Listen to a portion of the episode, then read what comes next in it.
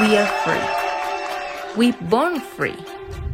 The right to express yourself and communicate is not terrorism.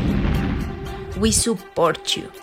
We are here for your freedom of speech, for your right to say what you think, feel, or disagree with.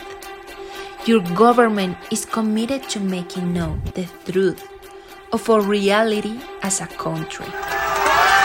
Agata Ivanov, she's our hope of a Russia revival. Intolerance and xenophobia are not an option, especially the unjustified expansion of heart. Our nation needs kindness, respect, and justice for those who search for a new Russia.